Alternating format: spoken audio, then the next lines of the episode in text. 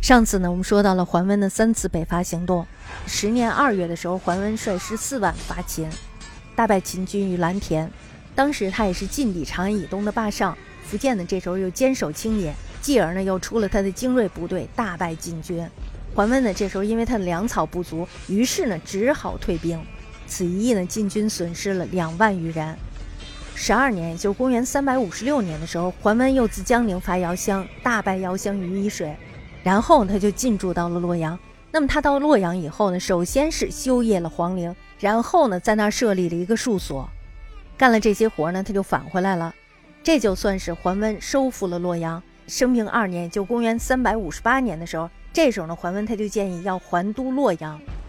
朝堂上呢，这时候就开始沸沸腾腾的讨论这件事儿。很多人呢都是反对的，大家知道为什么是吧？因为他们已经觉得这儿很好了，非常的富裕，所以呢，我们不愿意离开。那些士族不走的话，皇帝也不能怎么办，所以呢，这件事儿就作罢了。到了五年，也就公元三百六十一年的时候，穆帝死了，这时候呢，由成帝的儿子丕继位，这就是哀帝。哀帝在位三年也死了，大家知道他被毒死了是吧？那么他的弟弟琅琊王义这时候就继位了，这就是废帝。这时呢，桓温已经彻底的掌控了朝廷。而北方的前秦还有前燕，这时候都变得强大了起来。洛阳呢，也被前燕给占了去。在太和四年，也就公元三百六十九年的时候，桓温呢率领步兵还有骑兵五万人开始伐燕。燕出兵迎战，但是大败。桓温呢就进驻到了房头。燕的名将慕容垂迎战桓温，桓温呢速战失利，而粮草呢这时候也快要吃尽了，所以他就不得已退兵了。燕军呢是沿路追杀，秦军呢这时候也出兵邀击，晋军几乎是全军覆没。这就是桓温的三次北伐。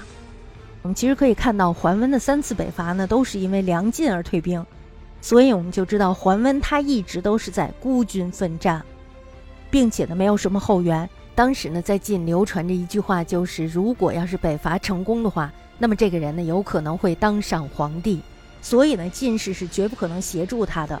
必然的使他失败而后快，但是就是由于这种私心，以至于复兴的大业因此而断送。桓温呢，自房头兵败之后，声名顿挫。这时候他的政敌就纷纷来构陷他。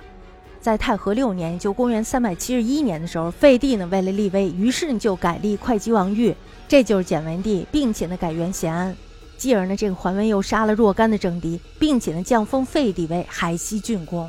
随后呢，他就返回了他的姑蜀。返回姑蜀以后呢，并不是他放弃了他的专制，而是遥制朝政。简文帝呢，可以说是形同傀儡一般，而且他会时常的担心人家会废了他。那么在咸安二年，也就公元三百七十二年的时候，简文帝死了，庶子昌明继位，这就是孝武帝。当时呢，桓温收到了遗诏，大家知道遗诏上写什么是吧？肯定是让桓温辅政。可是呢，这个桓温一直以为简文帝会传位给他，也就是禅位给他。由于他现在成为了辅政，所以呢，他大感失望。那么就在宁康元年，就公元三百七十三年的时候，他入朝，并且呢要求加九锡之礼。大家知道这九锡之礼是吧？这就是古代天子优礼大臣所赐的车马、衣服、乐器、朱户、纳币、虎贲、弓矢、居唱等九种物品。这是天子对于诸侯或者是大臣的最高礼遇。这里呢可谓是历朝的权臣受禅之前的熔点。当时呢，京师人情汹汹，而且呢，似乎看起来要发生巨变。幸好大臣谢安还有王坦，他们都尽力的撑持，而且呢，他们尽量的拖延桓温的事儿，这样呢，才化险为夷。随即呢，桓温就染上了重疾，于是呢，就回到了姑蜀。结果没成想，回到姑蜀不久呢，他就病死了。晋士为了安抚桓氏，以桓温的少子玄承袭了丰南郡公。另外，就是还有桓温的弟弟霍为荆州刺史。还有就是另外一个弟弟冲为扬州刺史，我的儿子秀呢，这时候也成为了江州刺史。这一门呢仍然是贵盛无伦。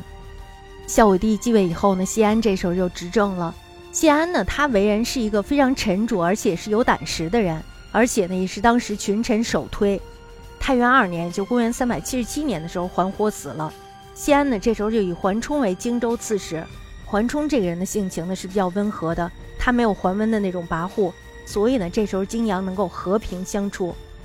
谢安呢这时候又谋集权中央，他任谢玄，也就是他兄弟的儿子为兖州刺史，镇守广陵，也就是今天的江苏江都市。然后呢，又跟他说说让他招募淮南、江北一带的人民为兵，这样呢，用来增加中央军力，以改变外重内轻的局面。当时呢，江北一带民风是非常强悍的。那么谢玄任命之后呢，他就积极的开始训练兵士。没有几年的功夫呢，这时候他又得到了一支劲旅，号称北府兵。谢玄呢，这时候又以刘牢为参军，领精锐为前锋。当时呢，福清正盛，经常南寇。